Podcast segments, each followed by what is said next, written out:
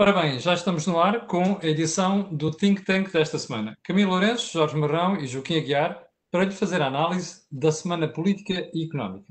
Por onde é que vamos começar hoje? Olhe, pela gestão da pandemia. Desconfinamos para descobrir, ao fim de duas semanas, que temos bolsas importantes de contágio e temos uma situação de quase regressão, algo impensável há cerca de um mês. Quem paga por isto tudo, já percebeu, é a economia. O mesmo é dizer o seu emprego, o seu rendimento e, naturalmente, aquilo que é a criação de riqueza no país. O segundo ponto, vamos ouvir a sugestão dos nossos espectadores que nos enviou um e-mail. Ora bem, consultado aqui o meu painel, o Joaquim propôs a América com a bipolaridade radical interna, e depois a Europa, onde não está resolvida a passagem do Estado Nacional para as instituições supranacionais. Em Portugal, não se quer reconhecer que a crise de 2011 não foi resolvida e são os mesmos desequilíbrios que aparecem agora em 2020.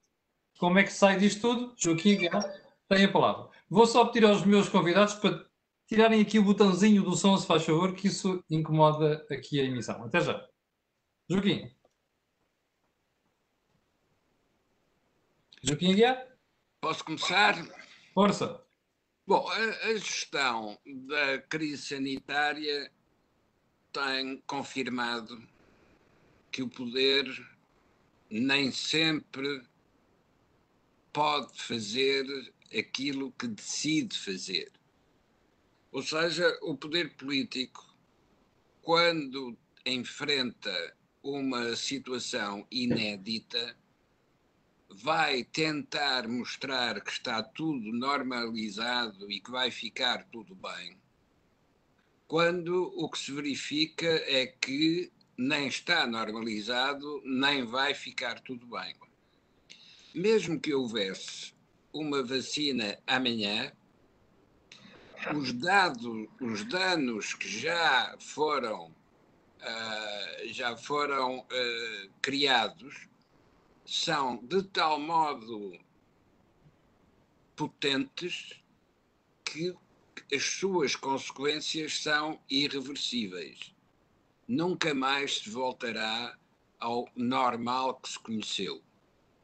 Mas, simultaneamente, isto transporta para o poder político um desafio absolutamente fundamental. Porque quando não há regras, não é verdade que tudo seja permitido. Aquela frase do Nietzsche: se Deus está morto, tudo é permitido. Não, não é tudo permitido porque nem tudo é possível. E a política é a arte de gerir aquilo que é possível. O que se verifica é que quem tem o poder ou quem continua a ter sondagens favoráveis pode ser absolutamente impotente para responder a uma crise que não controla nem domina. Vamos imaginar que Portugal tinha moeda própria. Numa situação como a atual, essa moeda iria ser desvalorizada de tal maneira que o empobrecimento seria imediato. Mas nós não temos moeda própria, temos uma moeda comum europeia. Mas se na Europa não existirem instituições que possam comandar a recuperação, então nem essa defesa vai funcionar. Na escala global, quando se enfrenta uma ameaça que se manifesta em todos os pontos do globo, a necessidade de cooperação seria uma condição uh, favorável a que houvesse uma resposta conjunta. Não há cooperação porque as instituições multilaterais, a começar pela Organização Mundial de Saúde, estão a ser des, estão a ser fragmentadas pelas propostas nacionalistas que significaria, se tivessem sucesso, voltarmos todos para o nível do Estado Nacional, que obviamente é impotente para responder a este tipo de crise. Em suma, estamos a voltar ao tempo dos fundamentais, porque é agora que se vai escolher se queremos que as sociedades sejam distributivas e não tenham nada para distribuir, ou queremos que as sociedades sejam competitivas. E então, para isso, temos todos que trabalhar em instituições supranacionais e em estruturas de ordem mundiais. Ora, esta crise pandémica não tem em si própria nenhuma intencionalidade. O vírus. Oh, Camila, não se está a ouvir. Agora está-se a ouvir ou não? Bom, uh, o Joaquim está a dizer que nós ainda não transitamos. Na Europa está por resolver a questão de passar das, das instituições dos Estados nacionais para as uh, instituições supranacionais. Isto é um assunto que vem recorrentemente ao think tank e que o Joaquim tem analisado muito bem.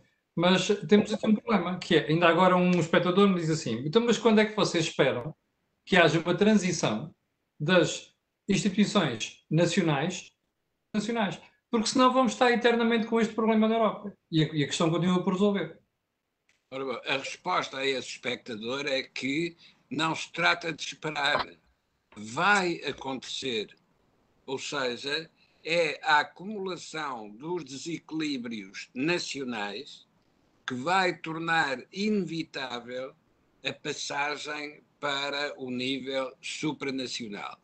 Mas, na escala europeia, é também a acumulação de problemas no interior da Europa que vai obrigar a recorrer a instituições que sejam supra-europeias. Mas quando é que isso vai acontecer, Joaquim?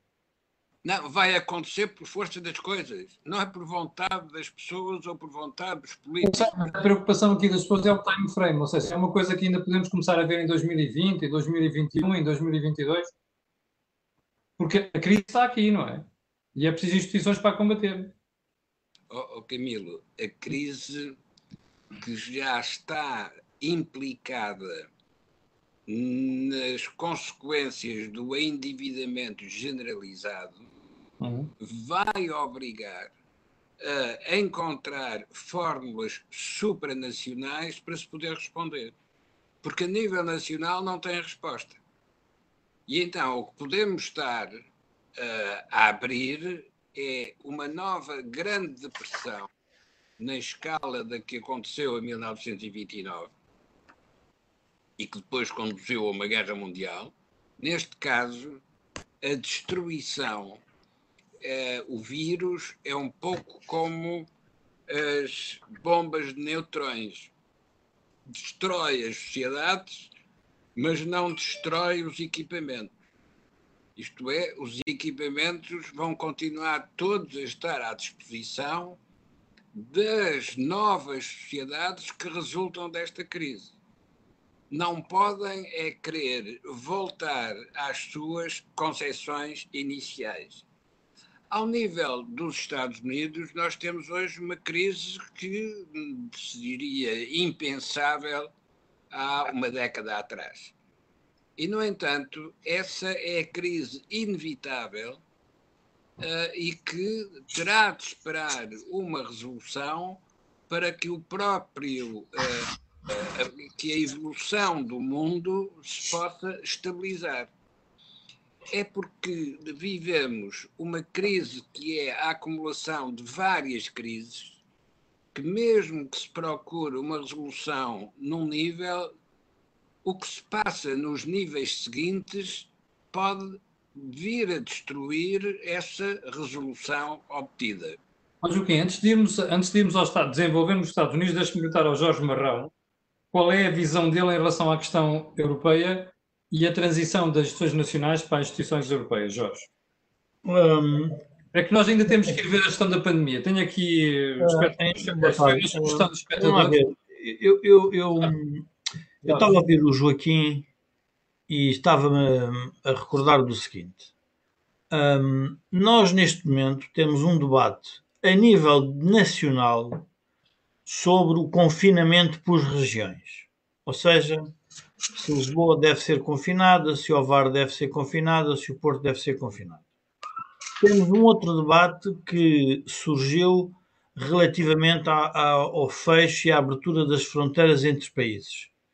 No caso português, entre Portugal e Espanha, e no caso português, também entre Portugal e a Grécia. Ou seja, nós vamos atravessar um período relativamente longo até que as instituições europeias pensem numa perspectiva transnacional a um, eu diria, a uns atritos, a umas pequenas questões e talvez para alguns, para em alguns casos, para um grandes problemas relativamente à abertura e fecho das sociedades.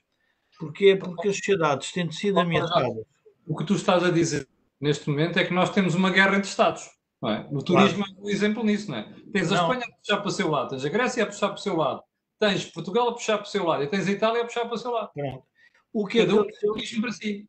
Claro, o que aconteceu na crise de 29 e a seguir à Primeira Guerra Mundial foi o que já tínhamos aqui referido no think tank, foi o recrudescimento do isolacionismo, do nacionalismo e dos fascismos, ou seja, as sociedades querem resolver os seus problemas a nível das fronteiras. Mas qual é o problema com que se deparam? O problema com que se deparam é que, como são sociedades que partem para um exercício em que elas próprias já estão falidas, então significa que têm que ir buscar recursos a algum lado. Onde é que esses recursos vão aparecer? São recursos que têm que ser de natureza transnacional. Ou, e essa é a parte que seria muito estranha, ou então teríamos que uh, teríamos que lançar novos impostos para fazer face a esse novo endividamento que vamos ter que suportar. Ora, isso parece uma impossibilidade técnica.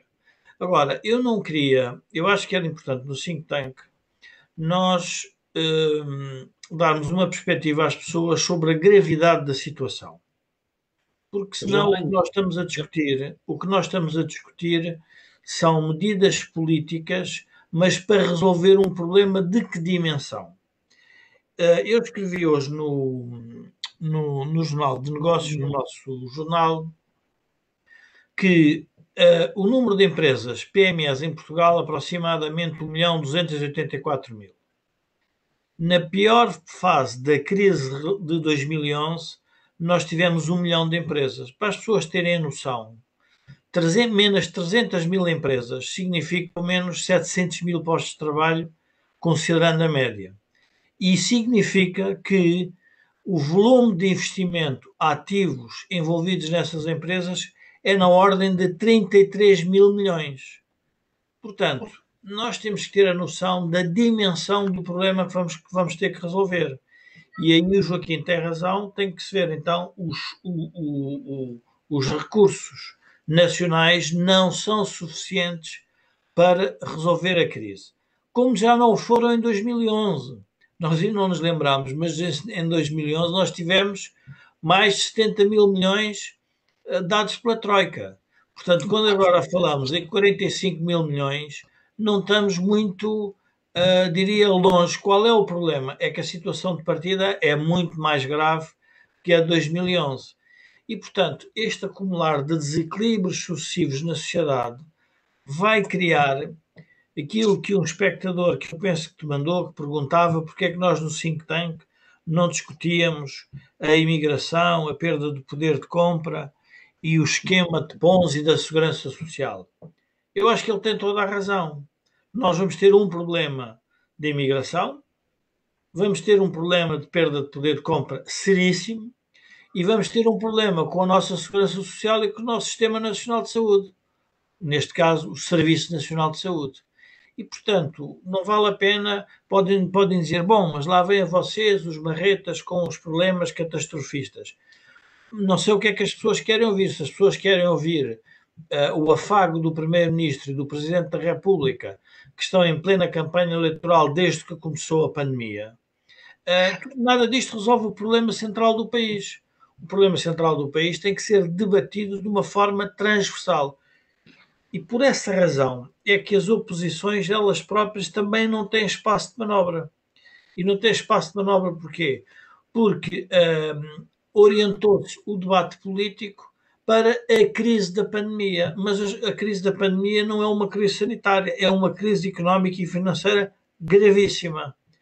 E que já não conseguimos recuar, provavelmente. Já não conseguimos reconstituir o capital que perdemos nestes uh, três últimos meses. E, portanto, esta vai ser a realidade com que os portugueses vão ter que se defrontar. Ou seja, empobrecimento do país e empobrecimento de cada português. É o que tu queres dizer. Empobrecimento pelo país agravado pelo facto de o país não ter ainda apresentado uma estratégia que possa ser integrada naquilo que o Joaquim tem vindo a falar, que é a obtenção dos fundos europeus. Porque a pergunta que vamos ter que fazer a seguir é o que é que nós vamos fazer com estes fundos. Uh, vou dar um exemplo para as pessoas uh, uh, perceberem. O IRC, mais ou menos, acho que vale 7 mil milhões por ano de impostos. Nós vamos receber uh, 45 mil milhões. Vamos imaginar que um político diz assim: não se paga IRC em Portugal nos próximos uh, 8 anos. Não se paga IRC. Isto era uma política estratégica, no sentido é. em que libertava as empresas do pagamento, ou seja, todas as empresas lucrativas ou tentar-se-iam tornar lucrativas não vai ser isso que vai ser feito. O que vai ser feito é vamos pôr dinheiro nas empresas para elas manterem os empregos, mas manterem os empregos com fundos que são dívida. Dívida que vai ter que ser paga com impostos futuros. Portanto, é este ciclo vicioso de 2011 com que nós nos confrontamos em 2020. E como falta imaginação, porque é que o poder está sem imaginação? O poder está sem imaginação porque está agarrado às raízes do passado. Ou seja, quem começa com uma folha em branco não tem problema nenhum em fazer o desenho do país. Quem começa como tentar explicar que o país até estava bem, mas o que foi mal foi a intervenção da Troika e afinal aquilo até não era muito mal antes da Troika, enrolam-se nestes debates. E este debate é completamente estéril e não tem utilidade nenhuma para o país. Mas pronto, é o debate que temos. Sim, mas o problema é que os, os portugueses já assistem a isto há várias décadas e a coisa não muda. Não percebi. Estou a dizer, uh, os portugueses já assistem a este ram-ram que tu referiste agora há várias décadas, mas o país não muda. Não, o país vai mudando. O país vai mudando para pior, porque os portugueses, à medida que se resignam e deixam que as forças políticas não sejam reformistas, o país vai, vai mudando para pior. Vamos lá ver, se nós em 20 anos não crescemos nada e os outros países cresceram, nós mudamos para pior. Estamos satisfeitos com o que temos, então vamos viver satisfeitos com o que temos. Agora, não, não nos mudamos.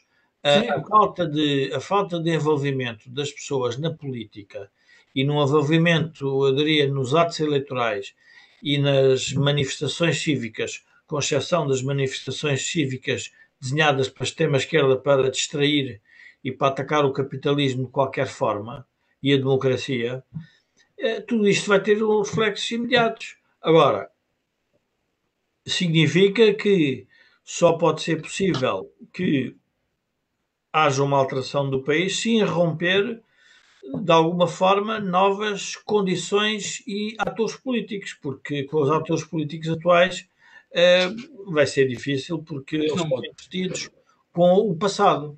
Sim.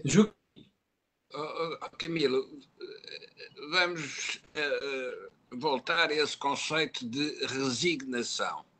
Sim. Os portugueses resignam-se, mas não é sempre a mesma resignação. Então? São resignações diferentes, para pretextos diferentes. Em 2011, a Troika era um elemento invasor porque vinha aqui pôr ordem uh, numa estrutura que estava desequilibrada. Em 2020 e 2021, o exterior vai ser a salvação. Isto é, o exterior vai ser aquilo que vai permitir recuperar o que ainda tiver condições de viabilidade para o futuro. O que significa que as suas indicações ou as suas instruções ou as suas condicionalidades não vão ser recebidas sob a forma de resignação, mas sim sob a forma de o que se deve aproveitar para fazer diferente. Ou seja, hoje a estratégia de mudança tem muito mais condições de sucesso do que teria no passado. Porque no passado o problema central era para aceitar as novas instruções tinha de se reconhecer a culpa dos que tinham violado as regras. E, porque não era possível reconhecer essa culpa, transformavam-se as coisas para fazer o mesmo com palavras diferentes. Onde antes havia austeridade, a seguir passou a haver cativações das despesas orçamentadas. O objetivo era exatamente o mesmo: recuperar o equilíbrio. As palavras é que eram diferentes. Passaram os anos e quando chegamos a 2020, encontramos exatamente os mesmos problemas e vamos ver que palavras vão ser escolhidas agora para justificar o que tem de ser feito. E eu suspeito que as palavras que vão ser escolhidas agora são as palavras da unidade europeia. O que é que a Europa tem de fazer para que cada um dos Estados europeus possa encontrar a sua resolução. Oh, Joaquim, se, o Joaquim fizer, se o Joaquim fizer esta pergunta, aquilo que o Joaquim acabou de dizer, os problemas de 2011 não estão resolvidos. E nós estamos a encontrar agora, em 2020, os mesmos problemas, alguns deles agravados, já conhecíamos desde 2011. Ó Joaquim, se o Joaquim fizer uma sondagem, ou mesmo se tiver um ato eleitoral agora, onde essa matéria venha a ser objeto de debate, eu aposto consigo como os portugueses vão votar como se não tivessem percebido isso. Como é que isto explica? Vamos deixar a questão da votação para segundo plano, porque quer nas votações, quer nas sondagens que antecipam as votações, não existe uma estratégia de poder. Existe uma preferência ou um gosto dos eleitores porque a realidade em si, embora repita os desequilíbrios de períodos anteriores, a realidade hoje é completamente diferente, porque a realidade hoje é uma crise de todos, todos os Estados europeus vão ter problemas idênticos e onde nenhum consegue encontrar resolução para as suas dificuldades se os outros não estiverem também a encontrar a solução para as suas dificuldades. Ou seja, como ninguém pode viver dos seus mercados internos, precisamos que haja crescimento e desenvolvimento nos outros mercados para nós nos salvarmos. Uh, o Ortega y Gasset dizia que eu sou eu e as minhas circunstâncias estas nossas circunstâncias são negativas. Mas ele a seguir acrescentava: e se não tratar das circunstâncias, não me salvo a mim.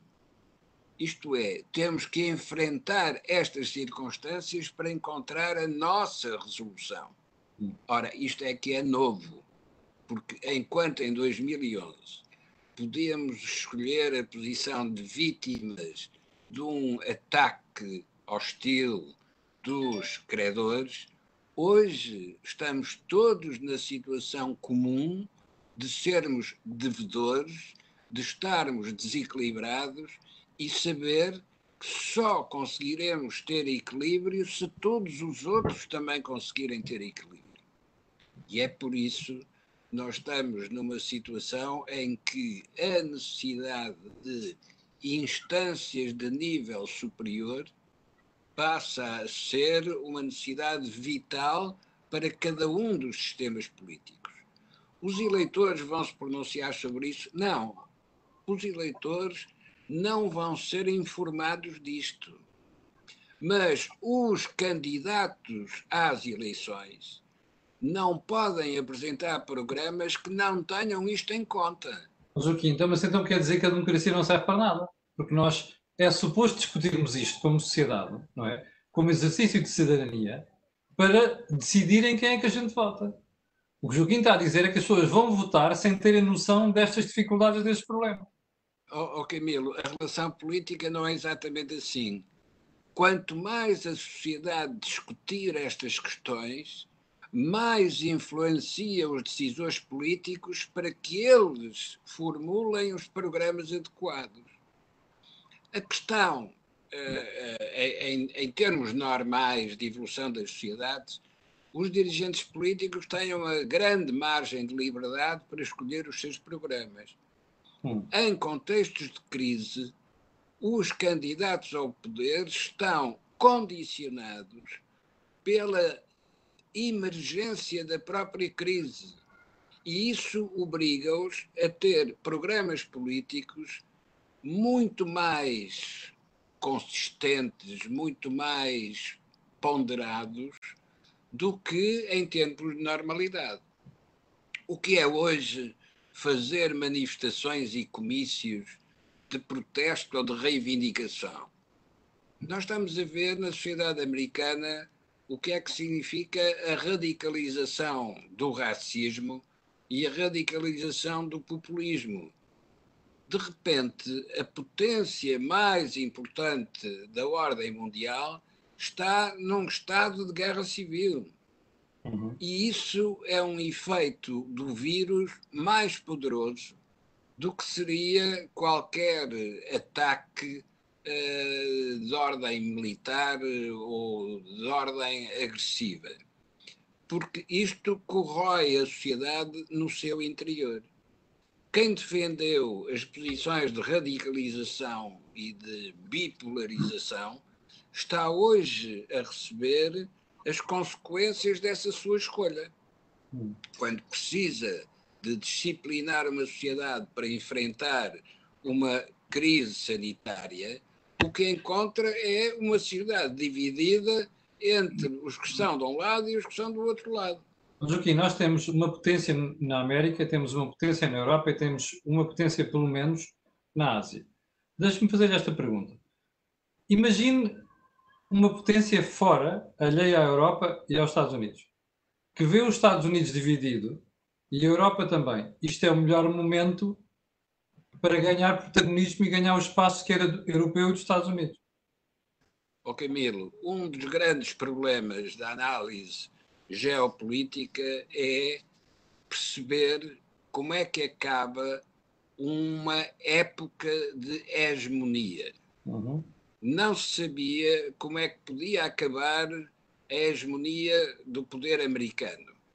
E de repente, à frente de todos nós, verifica-se que o poder americano se está a diluir por razões internas, não é por uma ameaça externa.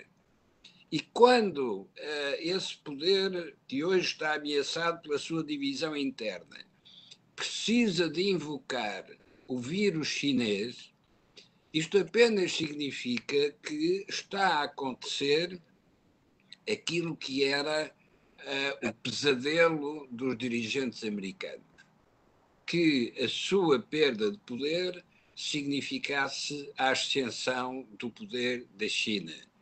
De facto, a ascensão do poder da China não é porque a China seja hoje mais poderosa, é porque as sociedades ocidentais, e em particular os Estados Unidos, enfraqueceram.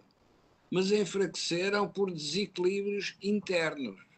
Ora, o vírus veio revelar essas incapacidades, essas, esses desequilíbrios cumulativos, e ao revelar isto, vai obrigar os novos dirigentes políticos a posicionar-se perante estes novos problemas e não perante os problemas do passado. Posso, posso pedir a opinião ao Jorge? Ó Jorge, como é que estás a ver esta situação em que tu tens uma potência dividida em quase guerra civil, tens a outra dividida em cada país começa a puxar pelo, pelo seu lado, eh, faça um, uma potência que não se percebe muito bem se é uma democracia, se é uma ditadura, e que está silenciosamente à espera. Eu talvez hum, usasse uns nomes para nós percebermos a, a, quem é que vai ganhar esta guerra. Nós, na prática, estamos a falar em, diria, três grandes blocos: os Estados Unidos, a Europa, do euro e, o, e a China. Os Estados Unidos são mais produtivos que a Europa, per capita 36% e os chineses têm um terço do rendimento dos europeus. Portanto, isto para nós percebermos o ponto de partida de riqueza criada anualmente pelos três blocos. Qual é a grande diferença? A grande diferença é que os Estados Unidos, vamos ver, os Estados Unidos e a Europa partem com uma dívida bruta significativa, 85%, 98%, e a China com uma dívida de 50%. Mas temos um problema. Na Europa nós temos receitas fiscais na ordem de 46% do, da riqueza criada, mas nos Estados Unidos são 30% e na China é 29%. Portanto, esta diferença significa que quem vai financiar o mundo vão ser outra vez os chineses e os americanos, porque têm capacidade ainda de se endividar, têm margem orçamental. A Europa não tem nada disso e para além, e para além desse problema tem uma estrutura uh, política fragmentada em Estados nacionais. Portanto, é muito natural que os europeus, se não se dedicarem a concentrarem-se na resolução dos seus problemas internos, quando digo internos, à Europa como um todo, no fundo é a segurança social, uh, tem a ver com o social, tem a ver com a imigração, tem a ver com a tal riqueza que a economia americana tem superior per capita, com mais ou menos a mesma população, uh, nós vamos perder esse comboio. Quando nós falamos na, na fragmentação da sociedade americana, nós temos de ter aqui algum cuidado porque a fragmentação tem muito a ver com aquilo que o Sr. Trump se dedicou a contestar que ele chamava o Deep State, o Estado Profundo. a América de Trump é uma América que detesta uh, o, o, centralismo e o, eu diria, a cumplicidade entre os democratas e os republicanos assente nos corredores de Washington. Portanto, é uma América que se quer descentralizar para os problemas das populações e é uma América que quer sair das guerras, é uma América que se quer fechar, é uma América que se quer ser nacionalista. E, portanto, o conceito da América é muito diferente. E, portanto, a guerra civil e a, medida, lá ver, a criação do fenómeno rássico nos Estados Unidos é feita propositadamente a poucos meses da, da campanha eleitoral do Sr. Trump mas não quer dizer com isso que a América esteja dividida por causa da raça. Ela está muito mais dividida sobre o modelo de sociedade que queremos que a América quer ter para a frente. Quando nós olhamos para Portugal, porque nós depois temos uma temos um defeito que é não nós vamos mudando, mas não vamos uh, analisando as mudanças que tivemos. Hoje nós temos uma configuração política no Parlamento em que o Bloco de Esquerda radicalizou muito mais a política e levou para o campo mais esquerdista o próprio PS. O PS recusava-se liminarmente, ou recusou-se até à chegada de António Costa, em fazer acordos com a esquerda para governar o país. Depois o PS não quis reconhecer os problemas que tinha sido criado pela sua governação no tempo de Zé Sócrates e então, afinal, o país evoluiu em 20 anos. Em 20 anos, o PS é um, é um partido diferente. E o que é que aconteceu ao PSD? O que aconteceu ao PSD é que os eleitores do PSD, na minha opinião, espalharam-se por todos. Estão espalhados no PS, estão espalhados no PSD, estão espalhados na Iniciativa Liberal, estão espalhados no Bloco no, no, no Chega e estão espalhados no CDS. E, portanto, nós temos uma direita completamente fragmentada porque não conseguiu encontrar uma alternativa de poder a este novo poder que tinha nascido com o Bloco de Esquerda a ser puxado para o circuito da governação.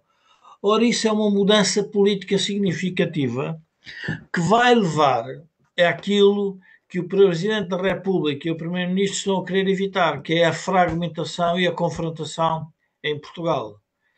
Quando nós observamos porque é que os sindicatos, com uma crise desta dimensão, com pobreza a crescer, com desemprego a subir, com empresas a falir, não vêm para a rua fazer barulho. Porque estão controlados pelo CP. E só se podem juntar uh, em festas comemorativas, mas nada, nenhum deles protesta contra a governação. Porque são, têm exatamente o mesmo problema que tem o poder político. São sindicatos que não têm utilidade nenhuma, porque em vez de lutarem pelas novas condições dos trabalhadores para sermos um país competitivo, que no fundo o que era era maior investimento para o trabalhador, basicamente estão a fazer como o resto do país, estão-se a resignar. Ou seja, nós temos uma sociedade civil resignada porque ela quer manter o status quo.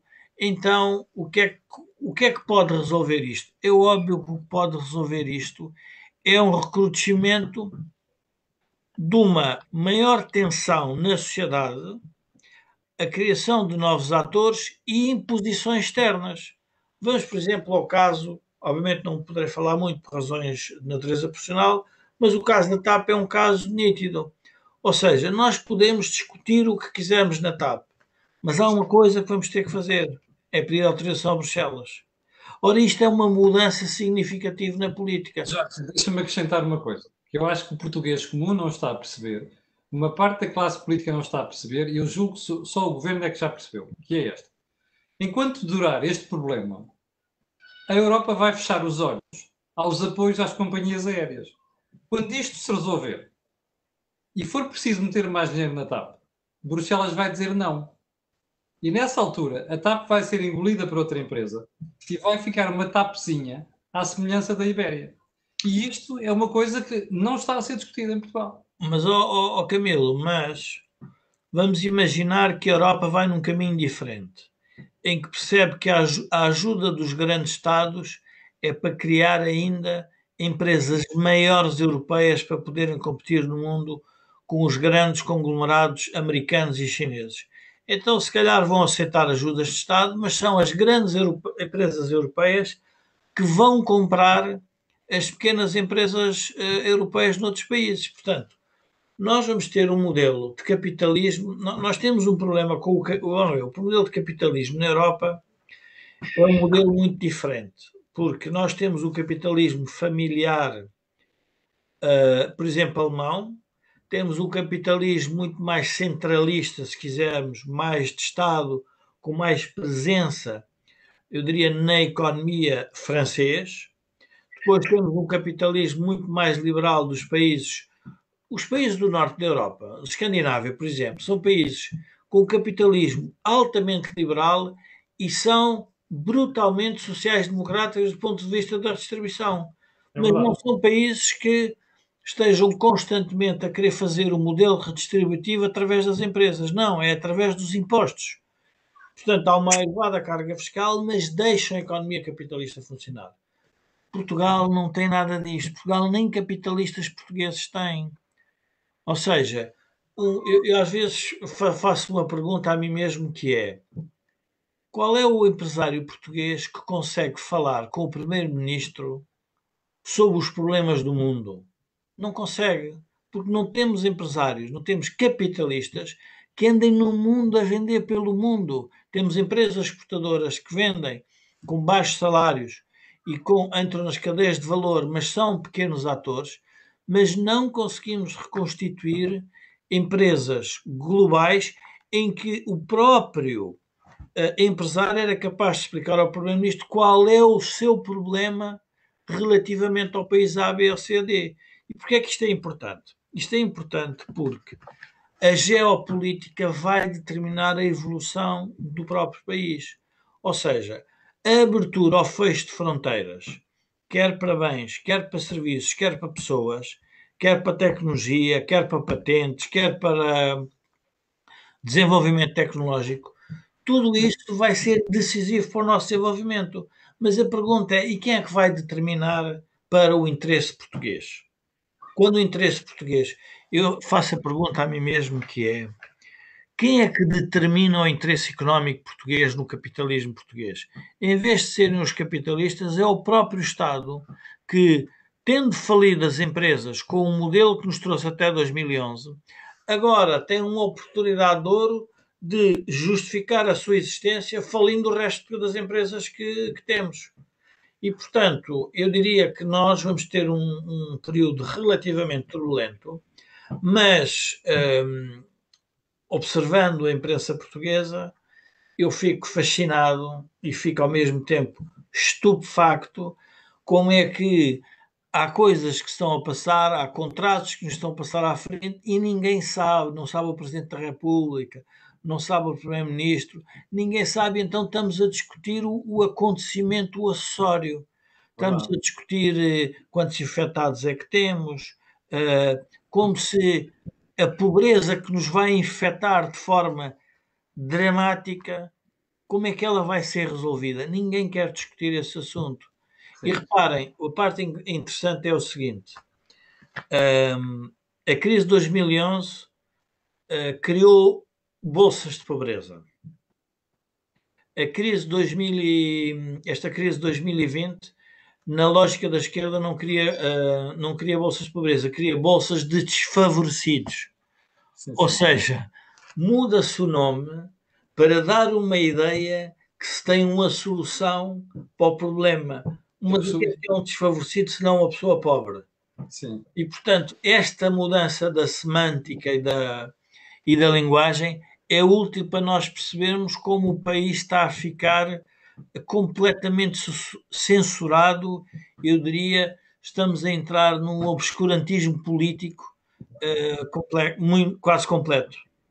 Joaquim, um, também está impressionado com o facto dos sindicatos fazerem manifes ordeiras só para mostrar que estão no, na, na fotografia, mas depois não protestam rigorosamente nada? Porque não, não, tem, não é que não tenham motivo, é que estão uh, paralisados por razões sanitárias, mas têm a certeza de uma coisa: é que pode haver vacina para o vírus, mas não há vacina para as falências. E, portanto, quando há falência, há desemprego. E quando há desemprego, não há sindicalismo. O problema neste caso é, mais uma vez, o problema da antecipação, do desequilíbrio. A responsabilidade do sindicato que quer defender os postos de trabalho é evitar que haja desequilíbrios que conduzam até ao limite da falência. Ora, esta crise sanitária, ao impor o congelamento das economias, vai provocar falências e desemprego numa tal escala que não é possível à economia portuguesa absorver esses efeitos ou compensar essas consequências. E por isso o sindicalismo vai ficar à espera que haja uma solução política. Essa solução política não é interna, essa solução política dependerá sempre daquilo que forem as configurações europeias. Por sua vez, as configurações europeias dependerão sempre do que for a configuração global. Quanto tempo vai demorar até que se encontre uma nova plataforma de estabilidade? Ninguém pode saber, ninguém pode querer responder a esta pergunta. A única coisa que podemos saber e, e temos que defender é que a reconstrução será feita em função dos alicerces fundamentais, dos equilíbrios fundamentais.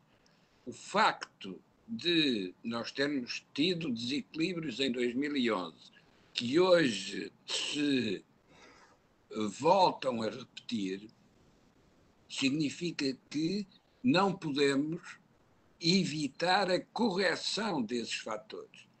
E para fazer a correção desses fatores, muita coisa vai acontecer ao sindicalismo, muita coisa vai acontecer àqueles que definem o sistema fiscal, porque também esse vai ter de ser reconfigurado para responder às novas exigências dos novos equilíbrios.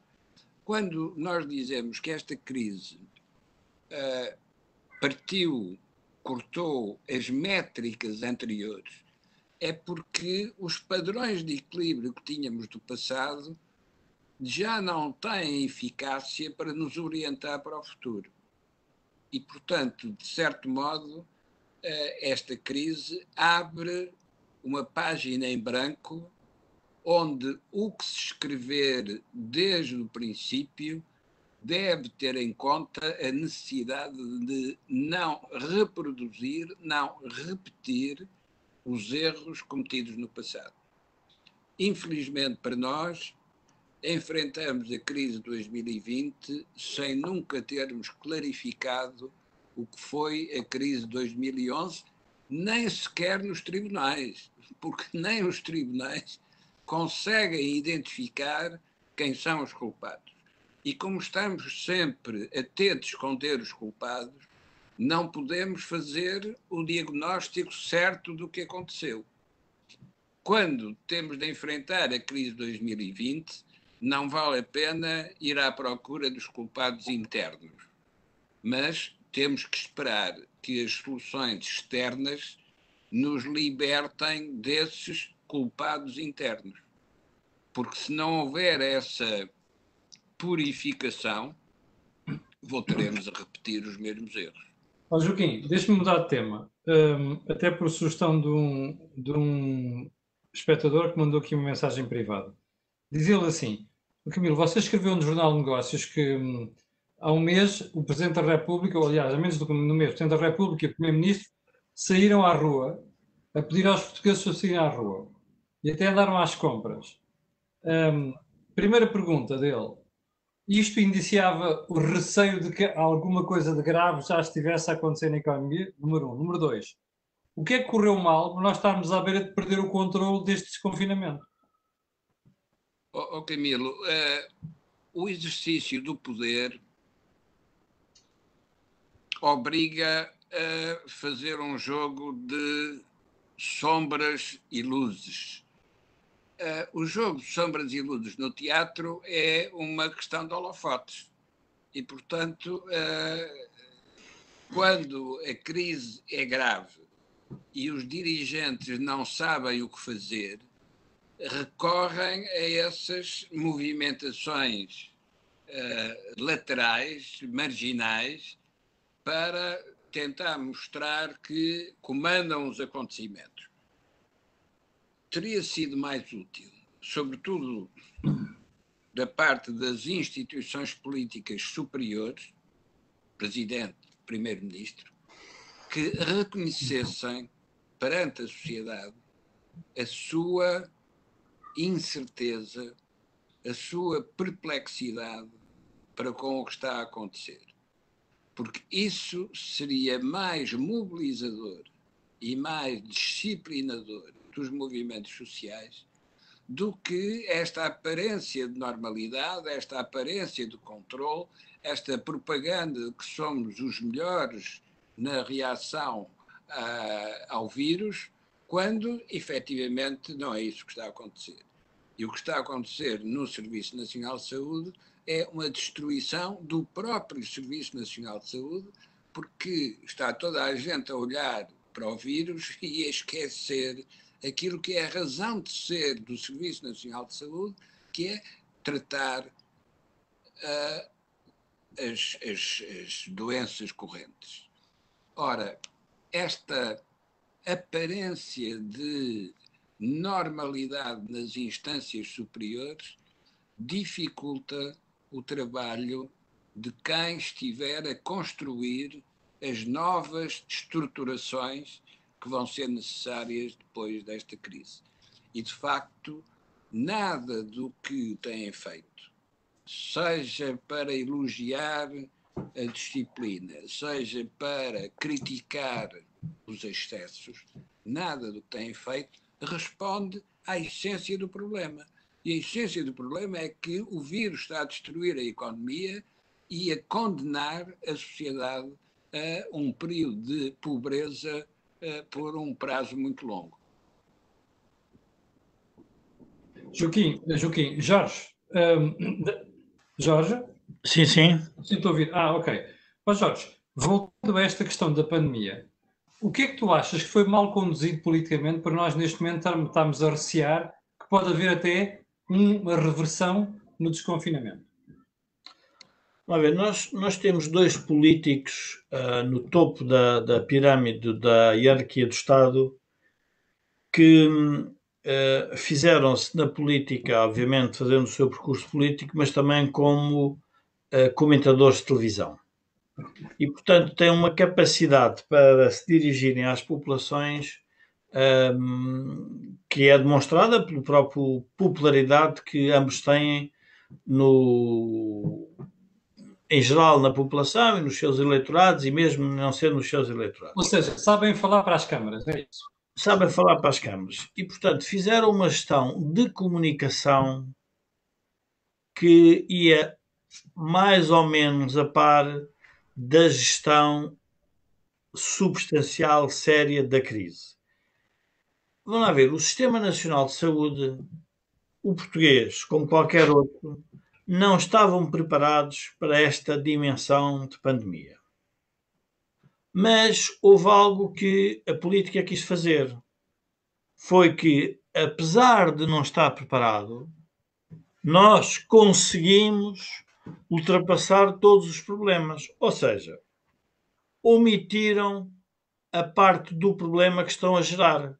Porque a política e a decisão económica é sempre a escolha entre recursos escassos. Ou seja, se eu me dedico, se eu dedico os médicos a tratar da pandemia, então eles não podem tratar uh, nem de cancros nem doenças do fígado.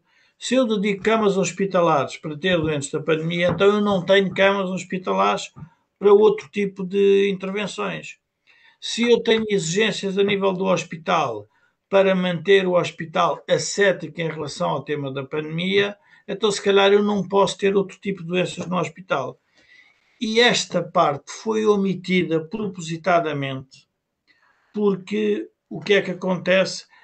Eh, havia uma estratégia se nós nos recordarmos do que foi o que foram as propostas que a Troika trouxe para a alteração do sistema de saúde, que era, no fundo, uma maior racionalização dos gastos com a saúde, uh, este governo fez, uh, diria, questão em que era a defesa intransigente, regressando, uh, e aí o próprio Presidente da República comentou que teve que intervir no próprio diploma, quase que se aboliam os privados da, da, da prestação de serviços de saúde, que é ao arrepio de qualquer país europeu, dos, dos países a 27, tem várias modalidades de sistemas de saúde, mas que convivem entre o privado e o público.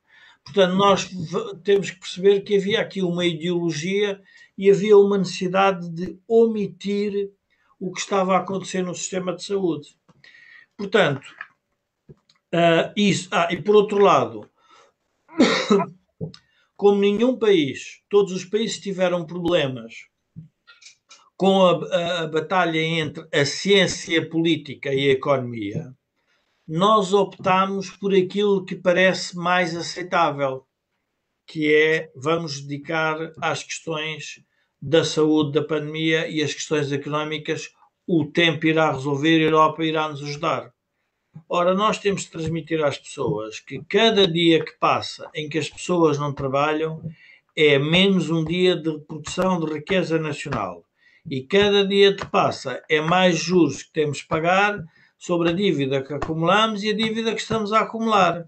E depois a pergunta que temos que fazer é: mas em termos geracionais, quem é que vai pagar tudo isto?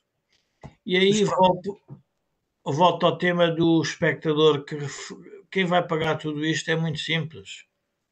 Vão ser o empobrecimento geral da população, em que nós vamos trabalhar para pagar dívida ao exterior, e vão nascer partidos que vão.